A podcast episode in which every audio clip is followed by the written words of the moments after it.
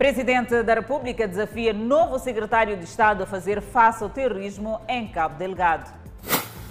Centros infantis procuram recuperar clientes para reabertura. Covid-19 condiciona assistência jurídica gratuita a pessoas carenciadas.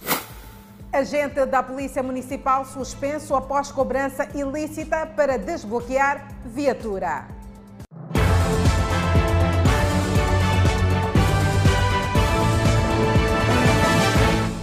Olá, boa noite. Estamos em direto e em simultâneo com a Rádio Miramar e com as plataformas digitais. Antigo presidente do município de Maputo, David Simago, foi condenado hoje pelo tribunal a um ano e seis meses de prisão por ter recebido um apartamento luxuoso em troca de favoricismo de uma empresa. Foi um susto e esta é uma notícia ainda a acompanhar neste jornal. Exatamente, Adelaide, até porque foi um susto para os ocupantes da aeronave do voo TM315 das linhas aéreas de Moçambique que seguiam o percurso Pemba-Maputo. É que em plena viagem, um dos vidros frontais ficou danificado. Por isso, o avião teve que retornar para a cidade de Pemba. O incidente deu-se nesta quarta-feira, enquanto decorria o voo que partiu de Pemba com destino a Maputo às 13 horas e 47 minutos. No ar, um dos vidros frontais da aeronave do voo TM315 das linhas aéreas de Moçambique ficou danificado. Face à perigosidade, a tripulação tomou a decisão de retornar a aeronave ao aeroporto de Pemba, onde aterrou em segurança às 15 horas e 2 minutos. E os passageiros, incluindo a tripulação, desembarcaram normalmente após o susto. As linhas aéreas de Moçambique avançam que, de momento, decorrem providências para descolar a Pemba uma equipa de mecânicos que procederá à substituição do vidro. Enquanto isso, o Presidente da República, Filipe Nhusi, desafiou o novo Secretário de Estado de Cabo Delgado a fazer face ao terrorismo. Exatamente esta recomendação foi dada no ato de empossamento dos secretários de Estado para a cidade de Maputo e Cabo Delgado. Antônio Njanji Taimo Supeia é o novo secretário de Estado para a província de Cabo Delgado. Ao tomar posse esta quarta-feira, Supeia recebeu do presidente da República como desafio de topo o engajamento para regresso à normalidade em relação aos ataques terroristas. Monitorar os programas de assistência das populações deslocadas das zonas afetadas pelo terrorismo. Assegurar assistência social básica, garantindo a proteção e assistência psicossocial aos grupos vulneráveis. Entre as recomendações associadas ao terrorismo, o presidente da República quer que se assegure que as zonas afetadas não fiquem despovoadas ou então ocupadas por terroristas. E o novo secretário de Estado para Cabo Delgado diz-se pronto e de mangas arregaçadas. Encontrar uma equipe de trabalho a qual nós vamos juntar para levarmos ao bom porto as indicações feitas pelo presidente da República tomou posse junto de Supeia Vicente Joaquim, que substitui Sheila Santana Afonso na Secretaria de Estado para a cidade de Maputo.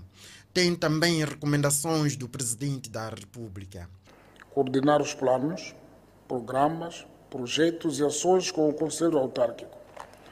Aumentar a produção e produtividade agrícolas, diversificando as culturas e pecuária por forma a diminuir a dependência da cidade de Maputo de produtos importados. Já Eliseu de Mascarenhas Bento passa para membro do Conselho Superior da Comunicação Social. Um profissional cujo percurso na área de comunicação social é extraordinariamente rico. Completamos e reforçamos a composição do órgão do Estado, que tem a função de instrumento de disciplina e consulta por um lado, e a de uma entidade com a responsabilidade de garantir a independência dos meios de comunicação social. Nilce quer que os secretários de Estado se juntem aos demais dirigentes e concretizem a descentralização. E para falar sobre a sentença de David Simango, aquele melhor dizendo, presidente do Conselho Municipal eh, da cidade de Maputo, que foi condenado a um ano e seis meses de prisão por ter eh, facilitado uma empresa em troca de um apartamento luxuoso na cidade de Maputo. Dentro de instantes iremos ao encontro de Edson Arante, que já está devidamente posicionado. E bem, para falar desta condenação, e seguimos com outras notícias. O reitor da Universidade, Eduardo Molhán, diz que já está ultrapassada a polêmica em torno do agravamento de propinas. No primeiro semestre deste ano, a Universidade Eduardo Molhán anunciou o agravamento de propinas semestrais do nível de licenciatura, medida contestada pelos estudantes da mais antiga instituição de ensino superior do país. Reagindo à polêmica, o reitor da Universidade Eduardo Molhán, Orlando Quilambo, desdramatizou o caso, afirmando que as propinas não eram atualizadas há mais de 20 anos e que houve um trabalho interno que envolveu os estudantes. Realizamos estudos internos que nos mostraram que eh, alguns aumentos eram necessários, sobretudo aqueles aumentos que não comprometem o acesso ao ensino superior. Entretanto, e devido à situação financeira agravada pela Covid-19, esta instituição de ensino superior foi forçada a rever as modalidades de pagamento das referidas propinas. Estabelecemos algumas medidas. Uma das medidas é que eh, não, há, não há multas em relação àqueles que, que não pagam a tempo e também estendemos os períodos de pagamento. Portanto, os estudantes têm a possibilidade de pagar, enquanto eles podiam pagar em seis meses, eles têm a possibilidade de pagar durante um ano. Orlando Quilambo fez estes pronunciamentos à margem da entrega de kits informáticos à Faculdade de Arquitetura e planeamento físico. Este é um dos laboratórios informáticos que beneficiou de kits fornecidos pela Universidade de Armolhano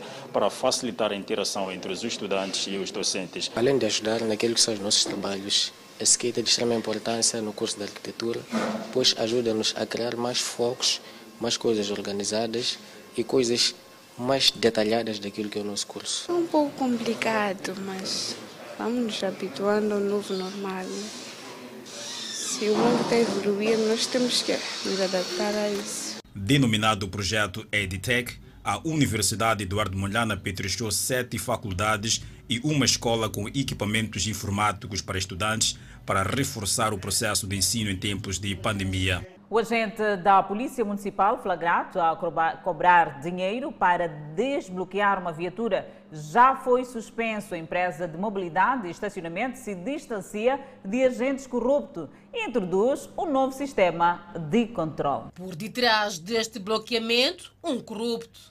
Estas imagens que tivemos acesso mostram um agente da Polícia Municipal filmado a receber dinheiro para retirar o bloqueio e avança com uma naturalidade para a viatura da Empresa Municipal de Mobilidade e Estacionamento. Foi precisamente neste local onde a viatura bloqueada estava estacionada e o agente da Empresa Municipal de Mobilidade e Estacionamento a retirar mediante o pagamento de um valor não se sabe quanto é que ele teria pago, mas a verdade é uma ação que é condenada a nível da empresa. O agente já foi identificado. Nós tomamos medidas, eh, suspendemos imediatamente o agente, o agente foi canalizado, portanto, para a Polícia Municipal, para o Comando da Polícia Municipal. Situação de corrupção que lesa em milhões de meticais ao município. Efetivamente é muita receita, porque os, as multas por mau estacionamento são mil meticais, se falarmos em 20 multas por dia, são 20 mil medicais por dia. Portanto, é de facto bastante dinheiro, não é? Portanto, e, e, é dinheiro que devia entrar diretamente para os cofres do município e, efetivamente, é dinheiro que, não, que a gente não controla, nem sequer sabe onde está. Viaturas bloqueadas, não raras, na cidade de Maputo. Justino viu sua viatura bloqueada e uma multa aplicada. Se foram apagadas, pelo menos colocarem um X. Aí nós já vemos de ver que aqui não é o sítio ideal. Quando eu estacionei tinha vários carros. É assim. Tinha vários carros aqui colocados, eu também coloquei o meu. Subi, estava lá em cima a, a fazer um trabalho. Quando chego, está nessas situações. Munícipes que condenam atos de corrupção, mas apontam à prática a falta de locais de estacionamento. O município tem conta parte disso por uma simples razão. Nós não temos local para estacionar. E a multa de mil meticais também, para aquilo que é a nossa renda mensal é complicada. Imagine que por semana eu levar uma multa de mil meticais diária, são 5 mil meticais. Parques privados e até municipais lotados, viaturas mal paradas é o que não falta em várias artérias da cidade de Maputo. A empresa municipal de mobilidade e estacionamento trabalha no sentido de reverter o cenário. Enquanto isso não acontece, adverte, o corrupto não ficará isento da multa. A multa só é paga e o bloqueio só é, só é feito, desbloqueio só é feito mediante a autorização de um código. Se esse código não for emitido para aquele desbloqueio, significa que no nosso sistema a multa não está paga. E como as multas vão ser indexadas ao manifesto automóvel, quando o município for pagar o manifesto automóvel, tem lá a multa para pagar. A multa pelo mau estacionamento é de mil meticais e o desbloqueio é feito após o pagamento. Pois bem, é chegada a altura de irmos ao encontro de Edson Arante para nos falar um pouco mais acerca desta sentença de David Simango, que foi condenado a um ano, e David Simango, que foi condenado hoje a um ano e seis meses de prisão. Edson Arante, muito boa noite.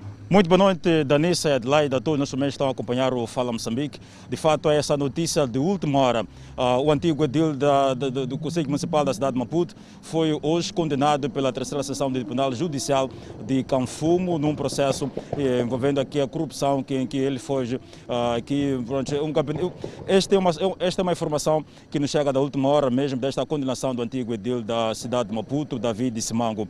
Passamos mesmo a olhar aquilo que foram as notas apresentadas uh, nesta informação de última hora sobre a detenção deste antigo edil da, da, da cidade de Maputo. Sabe-se que, sabe que David Simango esteve em frente do Conselho Municipal por mais de dois, cerca de dois mandatos. Foi. O edil de, de Maputo, David Simango, foi condenado na manhã de hoje pela quarta sessão do Tribunal Judicial do Distrito Municipal de Canfumo, na sequência do julgamento que iniciou no dia 21 de maio de 2021.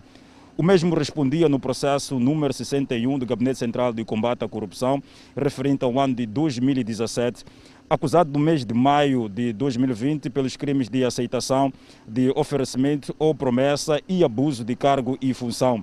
A sentença foi proferida hoje, uh, tendo o réu sido condenado a pena de um ano e seis meses de prisão e, de, e 15 meses de multa à taxa diária de um salário mínimo a pena de prisão foi convertida em multa.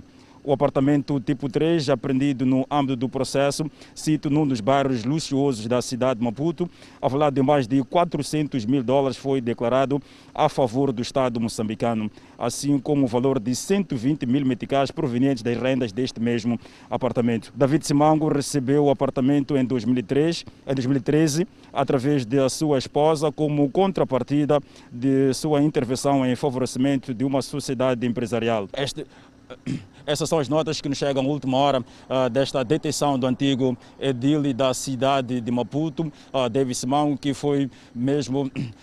As nossas fontes estão muito bem posicionadas é que fizeram chegar essa informação de última hora da, de, desta, desta condenação do antigo edil da cidade de Maputo, David Simango, uma figura bastante conhecida, mas uma figura importante na arena política moçambicana, a cair nas malhas da justiça, envolvida em casos de corrupção. Danissa, devolvo a palavra para o estudo, não sei se tem alguma coisa em específica.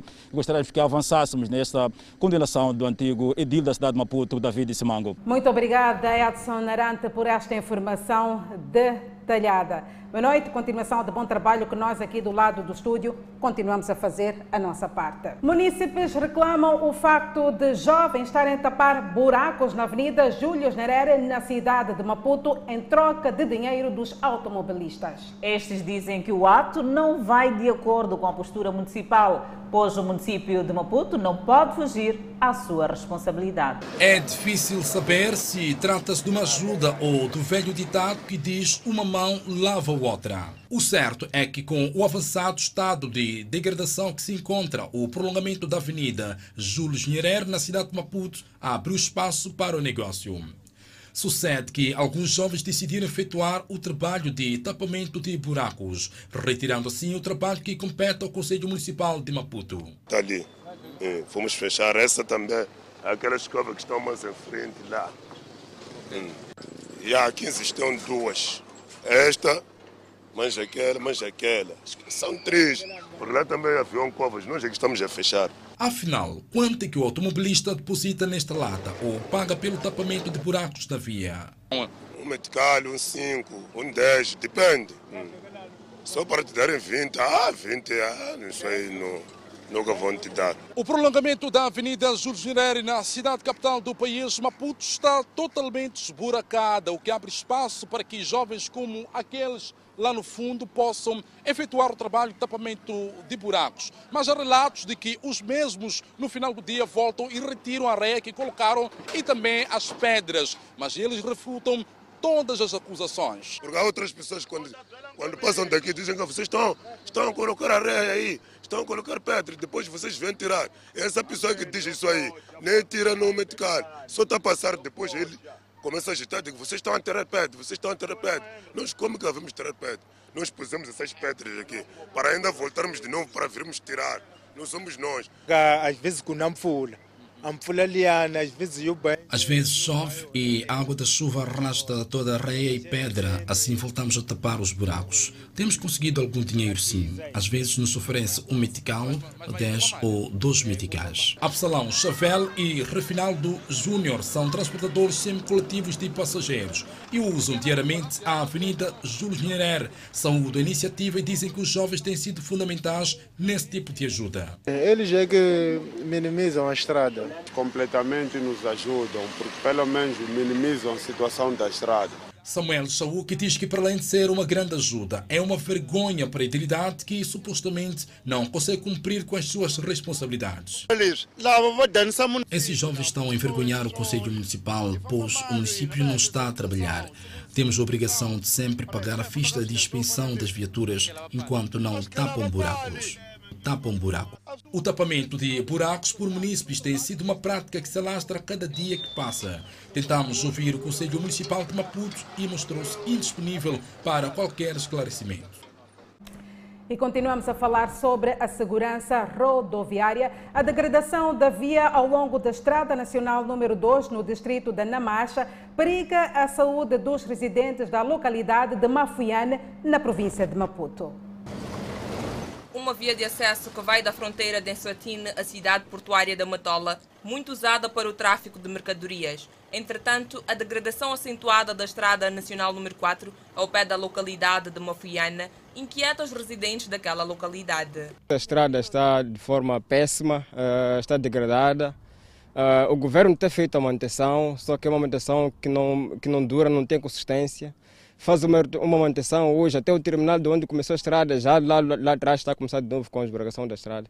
Então não tem tido a, a, a, sua consistência e estraga muitos pneus, estamos sujeitos a poeiras, estamos diante de pedreiras que têm poluições. Lourenço acrescenta que os moradores optam em ajeitar os buracos da via de modo a evitar danos maiores, mas ainda assim é nulo. Diante da estrada onde, tem, onde está totalmente esburacada, saem caminhões pesados e que de, de, forma alguma sempre estragam as vias públicas. Temos fechado os buracos, é, tentar fazer alguma coisa para minimizar, mas não está a dar efeito. A degradação da Estrada Nacional número 2 no distrito de Namacha, precisamente na localidade de Mafiana, inquieta os residentes desta localidade. E ainda acrescentam que, de certa forma, é um atentado à saúde pública, quando se fala da poeira levantada pelos caminhões. Mas a situação é essa, a estrada degradada e a poluição pública sem, sem ajuste de umas prevenções, por exemplo, como leite, máscara e certas coisas que podiam até ajudar pelas famílias existentes na zona.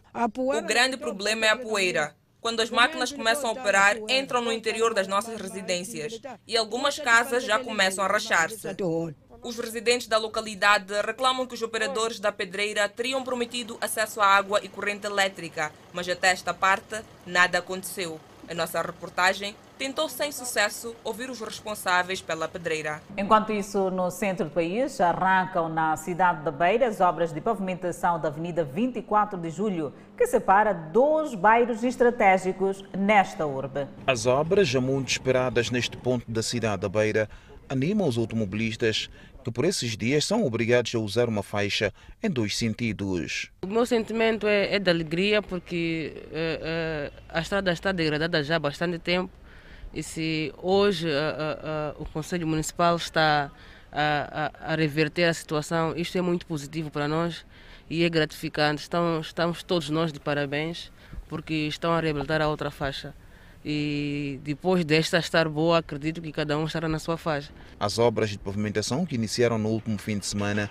foram interrompidas por conta das chuvas que caíram na cidade da Beira, que fragilizaram a base obrigando o empreiteiro a consolidar a parte danificada. Como vê a equipe aí lá em frente, está a consolidar a base, de forma que essa faixa do lado de Mataquane, eh, estou em crer que se o tempo melhorar, até a próxima semana a base será concluída e iniciaremos já com a pavimentação. Com a disponibilidade dos pavês, o Conselho Autarco da Beira garante que uma das faixas da Avenida 24 de Julho será concluída em três semanas. Dentro de duas, três semanas, com certeza nós vamos conseguir concluir esta parte que nos encontrarmos, de forma que pudermos libertarmos essa faixa que está fechada aqui e começamos do outro lado, do lado do Esturro.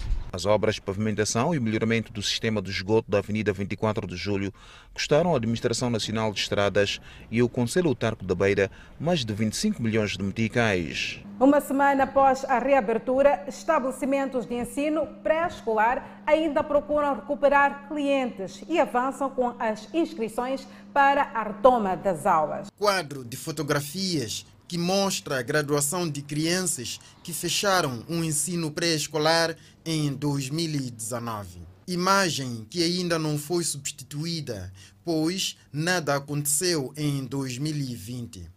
As educadoras de infância têm saudades das crianças. As crianças precisavam de, de interagir com as, nossas, com, a, com as educadoras que somos nós. Corrida contra o tempo anunciada retoma de aulas do ensino pré-escolar há uma semana, os estabelecimentos ainda tratam de recuperar clientes e avançar com inscrições.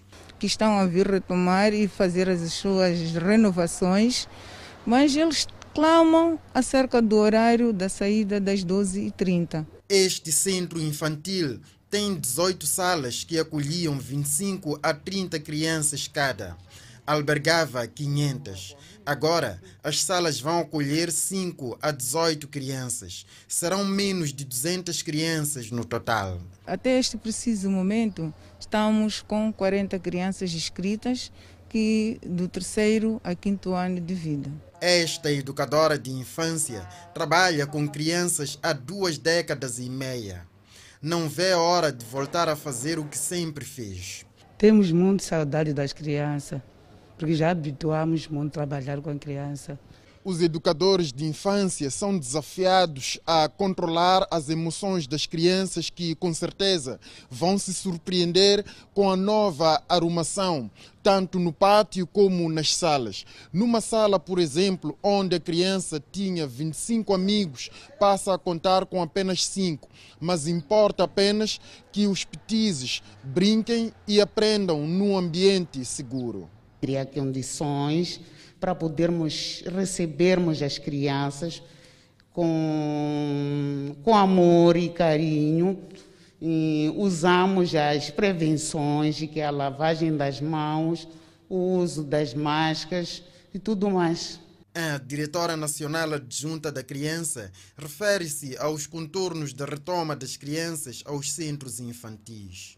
Em princípio, dependendo daquilo que vai ser, uh, uh, as equipes já formadas vão decidir qual é o período, a periodização para, para, para, para, para esta fiscalização. A fiscalização para a reabertura dos estabelecimentos de ensino pré-escolar está sob responsabilidade do Ministério do Gênero, Criança e Ação Social e este aprovou a reabertura de 8% desses estabelecimentos duas semanas depois da comunicação do Presidente da República à nação. Pescadores que operam na costa de Inhambane estão preocupados com a escassez de mariscos estes associam falta aos efeitos das mudanças climáticas. Francisco tem 69 anos de idade, metade dos quais passou nestas águas de Inhambane à procura de alimento para ele e sua família. Considera que já foi uma atividade rentável que lhe ajudou a construir a casa e a colocar os filhos à escola.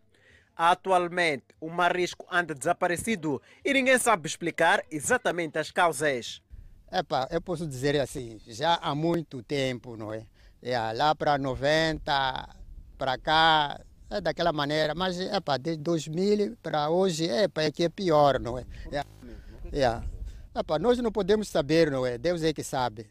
Porque pode fazer aquela coisa de veda, mas epa, Deus veda-se por si, porque quando resolve, mete peixe à bondade, eh, mas quando resolve, aquele peixe desaparece. Não?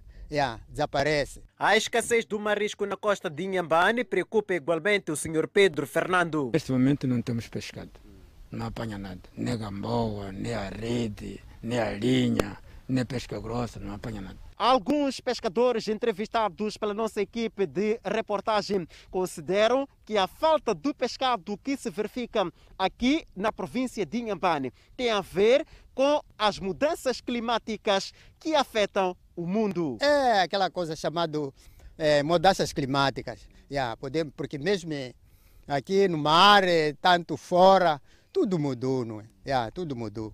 As autoridades reconhecem o problema que a classe dos pescadores enfrenta e culpa a ação humana. O desaparecimento das espécies marinhas protegidas por lei é outro problema que preocupa o executivo de Inhambane. Os recursos costeiros e oceânicos são afetados devido à pesca excessiva e ações contra o ambiente que colapsam as áreas de pesca e causam extinção de espécies tais como baleias, dugongos, tartarugas marinhas, golfinhos, entre outros. O Centro de Pesca de Malanha, no distrito de Quilmana, registrou sete naufrágios este ano, desde a abertura do período de veda.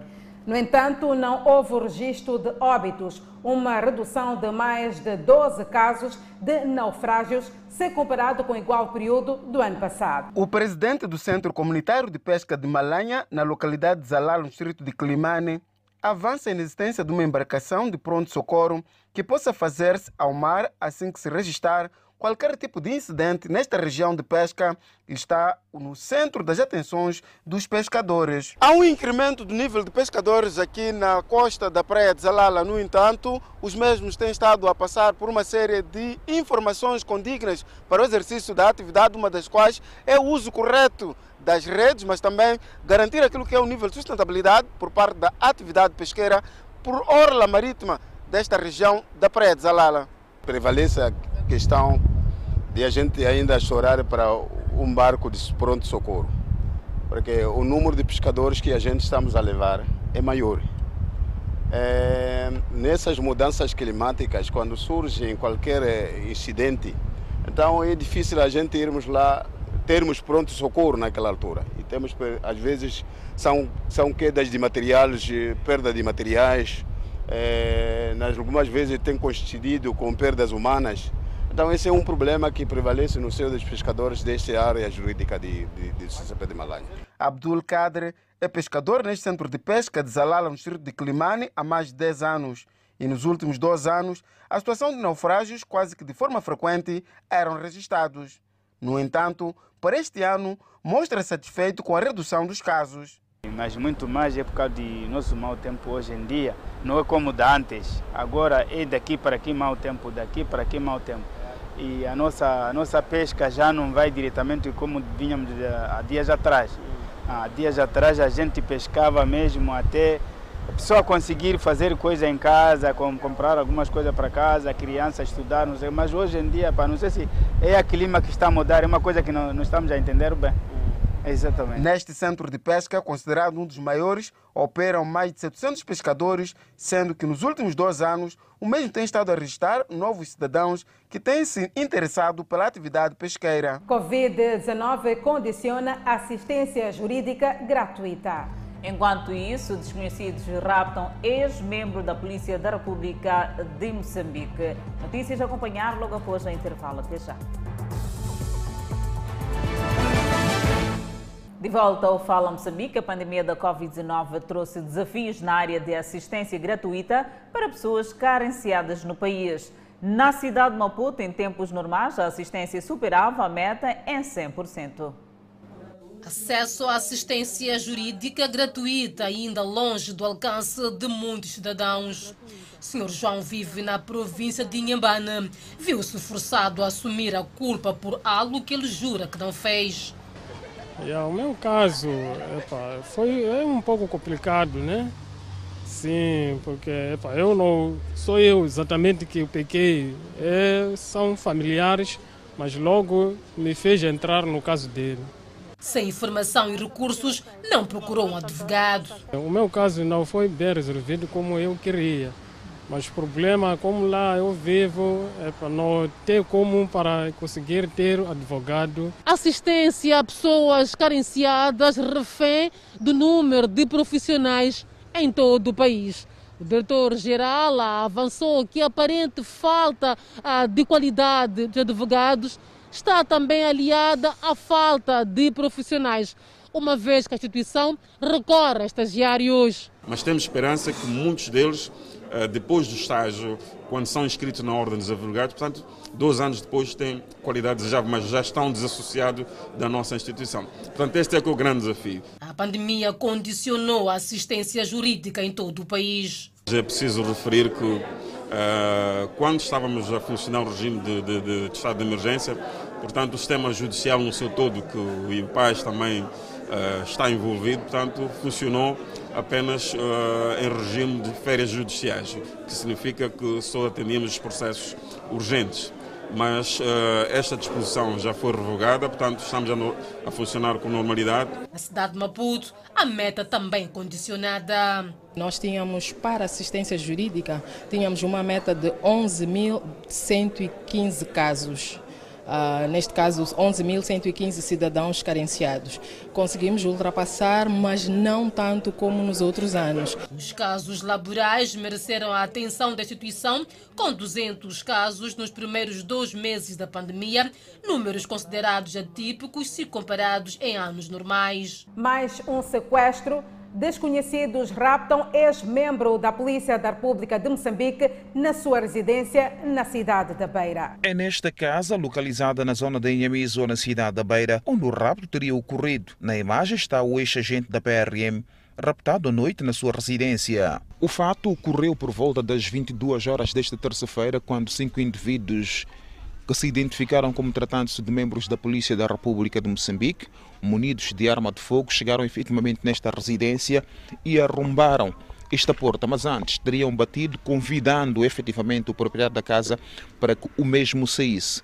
Vendo que o mesmo resistiu, nada mais fizeram senão arrombar a porta e ameaçarem o dono da casa. E este, por ver que os mesmos traziam arma de fogo, tratou de sair para atendê-los. Foi nesta altura que os referidos indivíduos levaram-no para a parte incerta. A mulher está desesperada e pede o apoio das autoridades ao nível da província de Sofala. Disseram que nós somos polícia, estamos armados. Eu disse sair fora, porque se você não sair fora, vamos partir da casa. Ele disse, não podem partir, essa casa é uma e única. Eles, não, não, sai fora. Quando outro apontou a arma naquela janela de, da sala, outro a bater essa janela do meu quarto, outro a bater aqui com pedras. Bateu, bateu, quando furou aí, ele já estava na sala, já tinha usado calça, camisa, estava com sapato. Quando furou aí, apontou mais arma e estava parado daquele lado onde é aquela cortina aí. A mulher conta que os indivíduos arrastaram o marido Alexandre Glis, de 37 anos, até uma viatura descaracterizada, sem informarem o destino. Desde as 22 até agora, estou ligado, o telefone dele chama, depois ele não atende. Por telefone, a nossa reportagem na Beira também tentou contactar a vítima sem sucesso. Como é que ele se chama? Alexandre. Alexandre. Guilis. Alexandre Quino Zacarias Guilis. Desculpe, o telefone descado não respondeu por um momento. Por favor, não atenda a chamada. buscar mais tarde. Nunca aconteceu para ele, é a primeira vez. O cidadão era raptado pelos cinco indivíduos pertencia às fileiras da Polícia da República de Moçambique e estava feito ao comando distrital de Moanza, sem ter revelado as causas. A mulher disse que o marido foi preso ano passado e depois expulso da corporação. Os vizinhos disseram que acompanharam o barulho da porta, mas não imaginavam que se tratava de rapto. Se fosse ouvíssemos eh, gritos de briga de, de mulher e casal, a gente teríamos aproximado para, para poder o quê? Sem, sem pedirmos. Sobre este caso, a polícia em Sofala prometeu pronunciar-se oportunamente.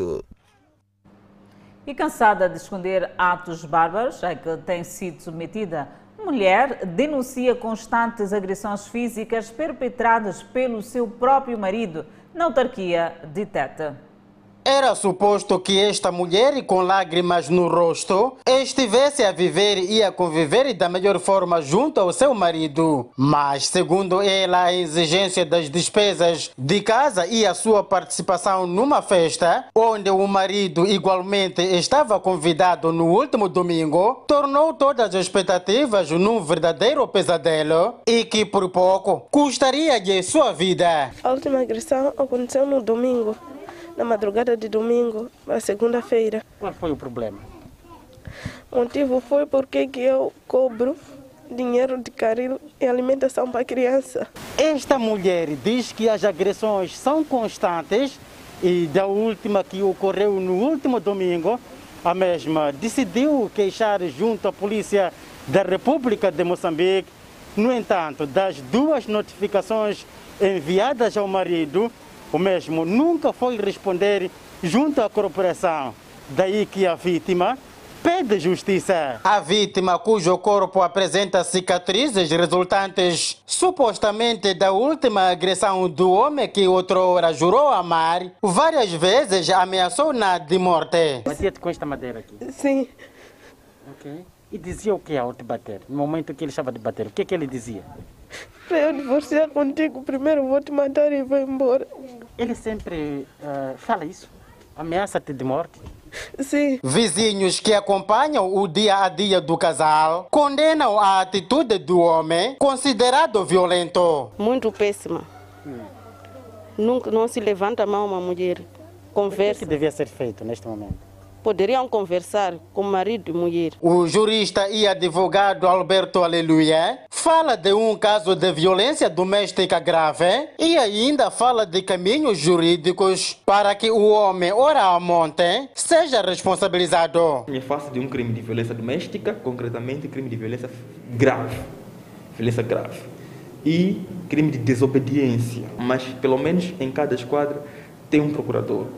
Então, o que, que eles deviam fazer? Deviam informar ao Ministério Público, afeto àquela esquadra, para fazer a promoção da prisão preventiva junto à juíza da instrução criminal, para que a juíza uh, ordene a recolha do cidadão para os calabouços, porque este cidadão é um perigo para a sociedade é um perigo para a sociedade, porque crime de violência doméstica é um crime público. Para além dos esforços próprios para se alimentar, a vítima e seu filho contam com o apoio de vizinhos que, vezes sem conta, ajudam na cozinha e não só, pois o homem abandonou a casa. A população de vários distritos da província de Nampula pede aos novos governantes o desenvolvimento de iniciativas que possam garantir a melhoria das condições de vida. No total, tomaram posse no passado recente 10 novos administradores distritais na província de Nampula, dos quais duas mulheres nomeadas para o efeito. Agora decorre o processo de apresentação pública dos respectivos dirigentes da população a nível dos 10 distritos.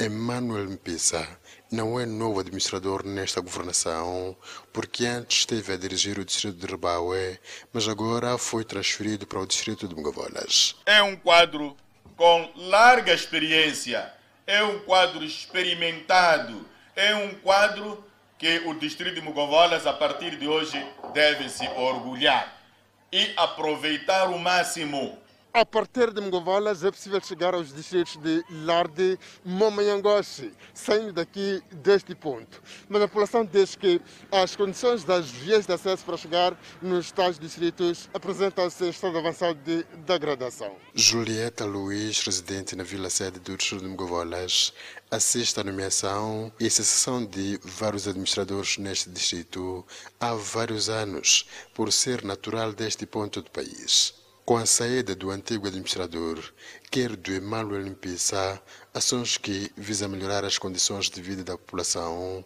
e destaca a área de estradas. Queremos ver melhorar a via de acesso, porque da, a partir daqui até Moma é terra batida, aqui até é, Angocha é terra hospital, na a parte de maternidade. Mãe fica uma cama, três mulheres, quatro mulheres, numa única cama. Quem também propõe linhas de desenvolvimento a Emmanuel Impissa é Amaral Martinho, que olha a produção agrícola como pontapé de saída, cuja resposta do novo administrador foi da necessidade de maior colaboração entre as partes. Incentivar-se a agricultura, que de um momento para outro baixa, a hora sobe, a hora então, por falta talvez de incentivos.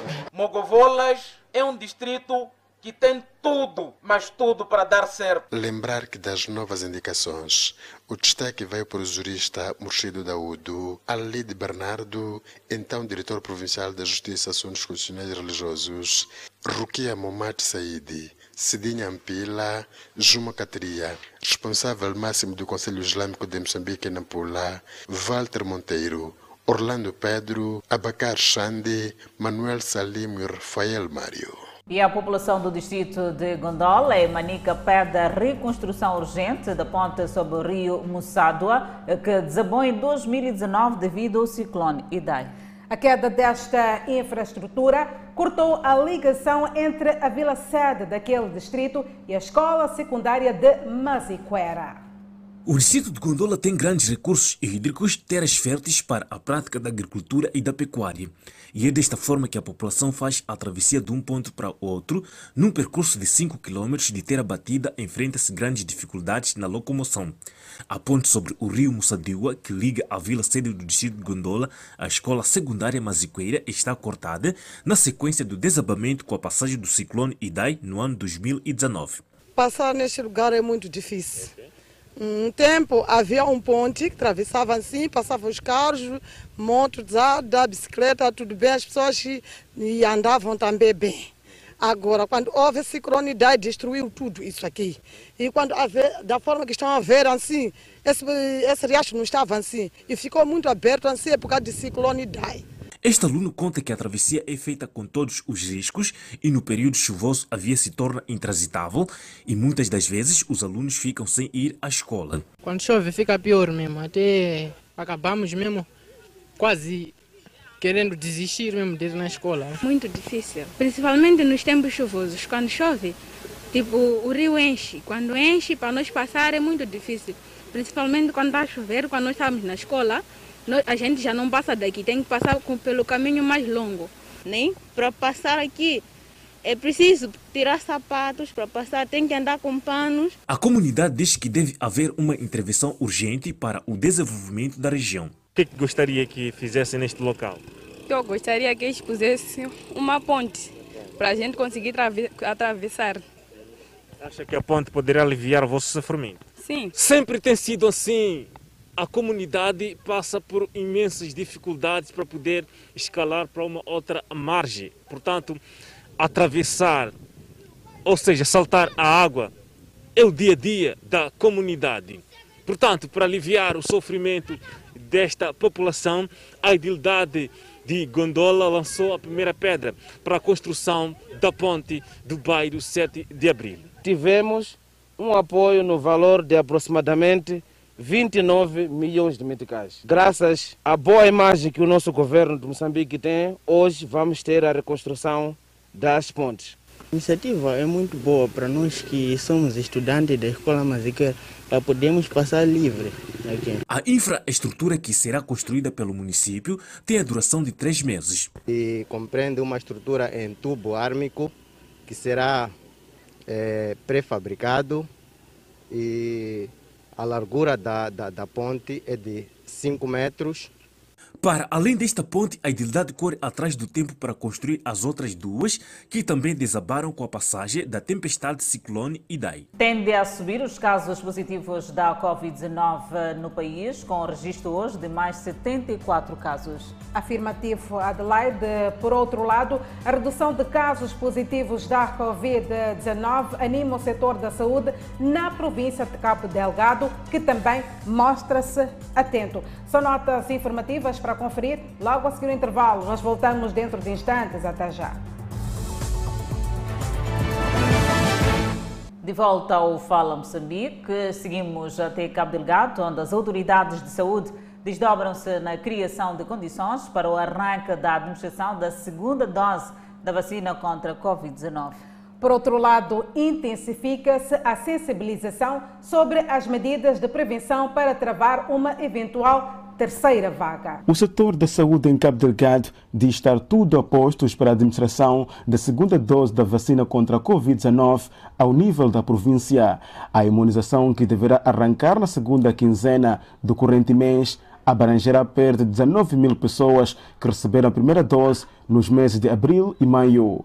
O anúncio foi feito por Leonil Dunhampos no final de mais uma sessão do Comitê Operativo de Emergência Provincial, evento que discute a evolução desta e de outras doenças na província. Todos aqueles que nós vacinamos na primeira dose, desde o dia 19 de abril até dia 15 de maio, então estes mesmos vão Uh, portanto, fazer a sua segunda dose a partir do dia 19 de junho. Temos vacina suficiente na província. Os próximos passos serão uh, manter a comunicação e sensibilização da população que, que beneficiou da primeira dose para que possa voltar uh, nos locais definidos para a segunda dose. As autoridades sanitárias querem garantir que a totalidade da meta prevista para vacinação seja alcançada. Porém, mostram-se preocupadas com alegadas informações falsas que circulam nas redes sociais sobre a vacina.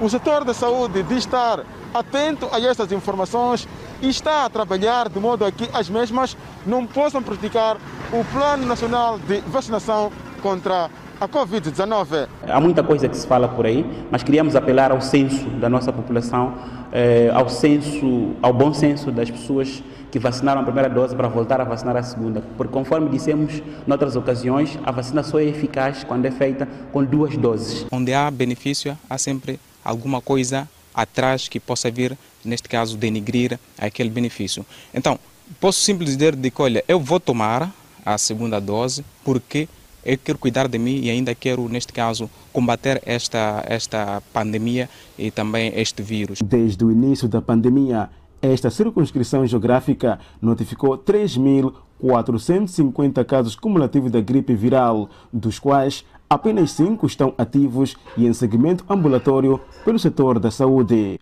A redução do número das infecções anima, mas não relaxa as autoridades sanitárias. Apesar da situação estar relativamente calma em relação a, a novas infecções, etc., eh, gostaríamos de aproveitar esta oportunidade para apelar que não estamos diante ou estamos uh, a nos preparar para uma eventual terceira vaga, que eventualmente pode ser inevitável, conforme conseguem ver e perceber, há variantes que estão na África do Sul que nos preocupam como país e, naturalmente, como província também não estamos alheios a esta situação. Por isso, estas continuam a reforçar o apelo para o respeito das medidas de prevenção da doença, com o objetivo de travar uma eventual eclosão da terceira vaga da Covid-19 na província. Ainda sobre o novo coronavírus e fora de portas, duas semanas depois que o Japão abriu um centro de imunização em massa em Tóquio, a vacinação de pessoas com 65 anos ou mais ainda está em andamento. Ar-condicionado e ventiladores de névoa foram instalados nas estradas enquanto a equipa tenta reduzir o tempo de espera. Enquanto o Japão fica atrás de outros países desenvolvidos para lançar suas vacinas, o local, operado pela Força de Autodefesa do Japão, visa acelerar a imunização. Kazuhiko Moto, um japonês de 65 anos de idade, residente em Shiba, que foi vacinado, disse que terminou em 20 minutos e agradeceu aos organizadores por seus esforços. Dou 10 de 10 pontos. Desse modo, cerca de 10 mil pessoas por dia devem ser vacinadas com a vacina moderna em Tóquio. As forças de autodefesa também têm um centro de vacinação em massa em Osaka. Por outro lado, as Nações Unidas adotaram uma nova declaração sobre o fim da pandemia do HIV-Sida até 2030. As Nações Unidas adotaram uma nova declaração sobre o fim da pandemia da HIV-Sida até 2030, quando a chefe da agência de SIDA da ONU advertiu que as taxas de HIV não estavam indo na direção certa. A declaração contém metas para os países alcançarem 95% das pessoas em grupos de risco com opções de prevenção do HIV e fornecer tratamento a 95 pessoas daqueles que sabem que têm a doença. Foi aprovado com 165 votos a favor e 4 contra, na sequência de objeções ao texto da Rússia, Bielorrússia, Nicarágua e Síria. Biana Rima enfatizou que as desigualdades foram a força motriz da pandemia. A reunião de alto nível ocorre dias após o 40 aniversário do primeiro relatório que trouxe a HIV à atenção do público. Já no Mali, presidente do governo de transição encontra delegados da CDAO. Deslocados regressam às suas residências no Congo após erupção vulcânica. São assuntos para conferir logo a seguir o intervalo. Até já. De volta e seguimos com o novo coronavírus no país. Moçambique registrou mais 22 recuperados, elevando para 69.709 cumulativo. E tem cumulativamente 3.460 internados e 16 recebem tratamento nos centros de isolamento. Moçambique tem 71.239 casos positivos registrados, dos quais 70.870 de transmissão local e 369 importados. O país testou nas últimas 24 horas 1.314 amostras, das quais 74 revelaram-se positivas. Destes 72 de nacionalidade moçambicana, dois de nacionalidade ainda por identificar e resultam de transmissão local. Moçambique registrou mais um óbito de Covid-19, elevando para 840 vítimas mortais. E neste momento o país tem 686 casos ativos devido ao novo coronavírus. Seguimos com outras notícias a nível internacional. Afirmativo Adelaide, deslocados regressam às suas residências na República Democrática do Congo depois da erupção vulcânica. As autoridades enviaram autocarros a SEIC para levar os cidadãos para casa e havia longas filas de pessoas à espera com seus pertences. Milhares chegaram à cidade após a erupção no Monte Nyaragongo, em 22 de maio, que deixou pelo menos 32 mortos. A maioria ficou feliz em retornar, mas uma mulher estava com raiva por não ter recebido ajuda do governo depois que o seu negócio foi saqueado. Fomos evacuados e as pessoas roubaram tudo o que tínhamos, disse Matusso Sumbu. Ela disse que também, embora o primeiro-ministro tenha prometido ajuda, as autoridades regionais pediram aos evacuados que voltassem para casa sem nos dar nada. Como vamos viver agora? Perguntou a mulher. As autoridades permitiram que aqueles cujas casas permaneciam intactas retornassem e pediram a outros que permanecessem em abrigos fora de Goma.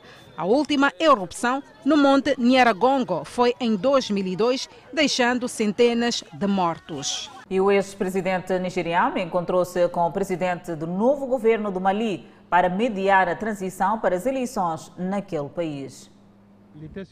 Jonathan está a liderar uma delegação da Comunidade Econômica dos Estados da África Ocidental, CDAO, que está a mediar as negociações juntos com a MINUSMA, a missão das Nações Unidas no Mali e outros delegados internacionais. A CDAO apelou à nomeação imediata de um novo primeiro-ministro civil no Mali e exigiu a formação de um novo governo inclusivo.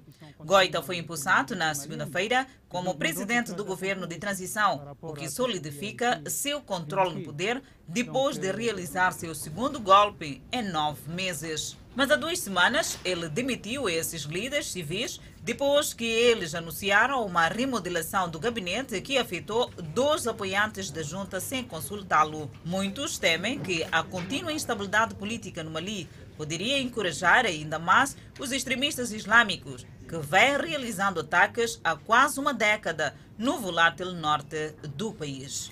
Uma organização estudantil em Burkina Faso organizou uma campanha de doação de sangue numa onda de solidariedade às vítimas do ataque islâmico da semana passada na província de Iaga. Pelo menos 120 estudantes compareceram para doar sangue no Centro Nacional de Transfusão de Sangue, na capital, Ouagadougou.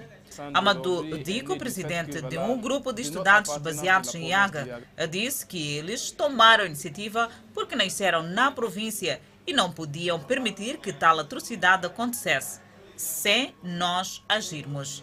Pelo menos 132 pessoas morreram e muitos outros ficaram feridos depois que os jihadistas atacaram o vilarejo de Soa na noite de sexta-feira, atirando em pessoas e incendiando casas e o mercado. O conflito criou a crise de deslocamento que mais cresce no mundo, com mais de 1,2 milhão de pessoas deslocadas internamente naquele país.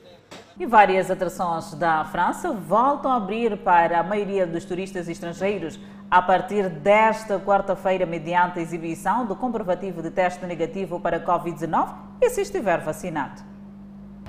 A França se coloca de volta no cardápio como destino para turistas internacionais a partir desta quarta-feira, para aqueles que já receberam a vacina contra a Covid-19. Também está a permitir que turistas vacinados da maior parte do resto do mundo, incluindo Estados Unidos, grande parte da Ásia, África, Médio Oriente e América do Norte e Central também voltem desde que tenham um teste negativo. As regras relaxadas oferecerão o impulso necessário para o setor de turismo da França, um raio de sol extraordinário. É como o hoteleiro francês Serge Gas descreve a reabertura.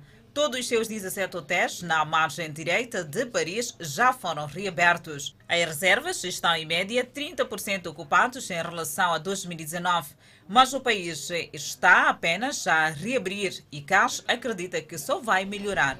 O turismo na França ainda não será possível em países que lutam contra surtos de vírus e variantes preocupantes. Essa lista vermelha, no momento, tem 16 países, incluindo Índia, África do Sul e Brasil. A China denunciou perante o Tribunal Popular do Reino Unido que os depoimentos de testemunhas apresentados nas audiências eram falsos, no caso que este país é acusado de violação dos direitos humanos. Durante as audiências do tribunal que foram abertas na sexta-feira passada em Londres, testemunhas disseram que os presos em campos de detenção para uigures eram rotineiramente humilhados, torturados e abusados. Em resposta, o governo chinês organizou uma entrevista coletiva onde parentes e conhecidos de testemunhas do tribunal foram chamados, falando contra as testemunhas. O tribunal não tem apoio do governo do Reino Unido e nem tem poderes para sancionar ou punir a China. Pequim rejeita categoricamente as acusações e diz que os campos de Xinjiang eram centros de treinamento vocacional e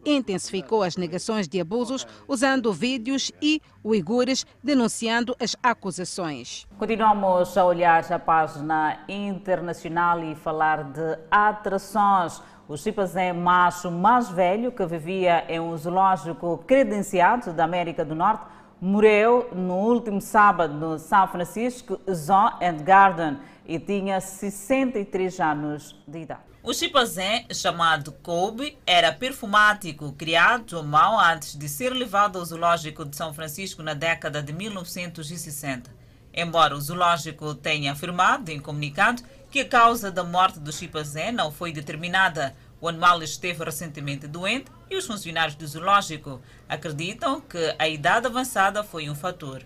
A União Internacional para a Conservação da Natureza lista os chimpanzés como ameaçados de extinção e eles são considerados entre os primatas em maior risco na África devido à caça, perda de habitat e doenças. A expectativa de vida média dos 100 mil a 200 mil chimpanzés que vivem na natureza é de 33 anos enquanto está entre 50 a 60 anos sob cuidados humanos, disse o zoológico. Cobb foi fundamental para reunir a população de chimpanzés do Zoológico de São Francisco, disseram as autoridades, e agiu como o mais velho da tropa. Mais de 160 hectares de terra de produção de arroz no regadio de Musiva serão novamente irrigados. Esta é uma boa nova mesmo na Zambésia. Mas uma notícia a acompanhar logo após o intervalo. Por hora, a previsão de estado do tempo para as próximas 24 horas. No norte do país, Pemba 29 de máxima, Lixinga 22 de máxima, Nampula 25 de máxima. Seguimos para o centro do país. Tete com uma máxima de 33, Quilimane 24, Chimoio 23, Beira 25. Já na zona sul do país, Vilanculo de máxima poderá registrar 25, a cidade de Inhambane 26, Xaixai 24 e Maputo, cidade capital de máxima, poderá registrar 24 graus Celsius e uma mínima de 14. Mais de 160 hectares de terra de produção de arroz no regadio de Musiva serão novamente irrigados. As obras de reabilitação da infraestrutura e dos seus componentes vão custar mais de 84 milhões de meticais. A conclusão das obras está prevista num período de um ano, onde se espera o aumento da produção de arroz mais predominante da região, sendo que em cada um dos espaços, que agora tem uma produção média de 12 hectares, passará uma produção de 4 hectares produzidas em duas épocas ao ano. Assim, o governo espera contribuir com o produto para abastecer localmente. A ideia é aproveitar as águas do rio Liquar, que por aqui passam. No entanto, com este sistema de bombagem a ser reabilitado aqui em Musiva, pretende-se incrementar aquilo que é o nível de produção agrícola, com mais tendência para arroz. Fala-se de uma extensão de cerca de 500 hectares de terra para serem aproveitados para a produção do arroz. Queremos também exortar ao empreiteiro que vai eh, portanto, dar continuidade a esta, estas atividades. Estamos a falar da Conduril, para que no ato da sua contratação tenha também em sua manga o, o, a mão de obra local para que possamos, portanto, eh, a nossa população sentir-se que de facto ela também faz parte destas obras que estão aqui, que vão ser retomadas. Estamos a presenciar esta consignação. Amita Jamal, uma das camponesas pertencentes à associação, destacada para gerir o regadio, avança que vários são os ganhos que os camponeses poderão obter após o término das obras. Uma das expectativas é aumentar os campos de cultivo, ou seja, da produção familiar para comercial toda a gente que vai participar na construção do regadio, estamos satisfeitos, satisfeitos, porque sabemos que o regadio, tendo regadio, podemos produzir, teremos duas épocas que nunca tivemos. Às vezes perdíamos mesmo até a primeira época, não conseguíamos ter nada. Então, a grande ansiedade, porque nós neste momento não podemos só produzir para sustento, comer só. Não, queremos comercializar, queremos ensinar nossos filhos, queremos comprar nossa roupa, queremos fazer tudo. É o nosso emprego. O governo diz que ao nível provincial várias atividades estão em curso de forma a viabilizar os regadios obsoletos através de reabilitação, bem como a construção de novos locais com terras arráveis para a prática da agricultura. O grande desafio que nós temos tido é a gestão. E a gestão começa a partir de hoje, com a consignação da obra. Temos que começar a aprimorar para que não possamos ter problemas a futuro que podem inviabilizar aquilo que é a produção. Não é para andarmos atrás do passado, não é isso. É para não repetirmos. Por isso também pedimos às pessoas todas para estarem aqui, senão vão começar a correr à procura coisas que falharam no passado. Não. O passado tem que servir de lição. Há dois anos teve um empreiteiro que havia iniciado com os trabalhos de reabilitação, mas mesmo teria abandonado as obras por falta de capacidade, fato que estava a frustrar a expectativa dos camponeses desta baixa com pouco mais de 75 hectares. E desta maneira colocamos ponto final ao Fala Moçambique. Muito obrigada pelo carinho da sua audiência. Nós voltamos a estar assim, bem juntinhos, amanhã, à mesma hora. Até lá, fique bem.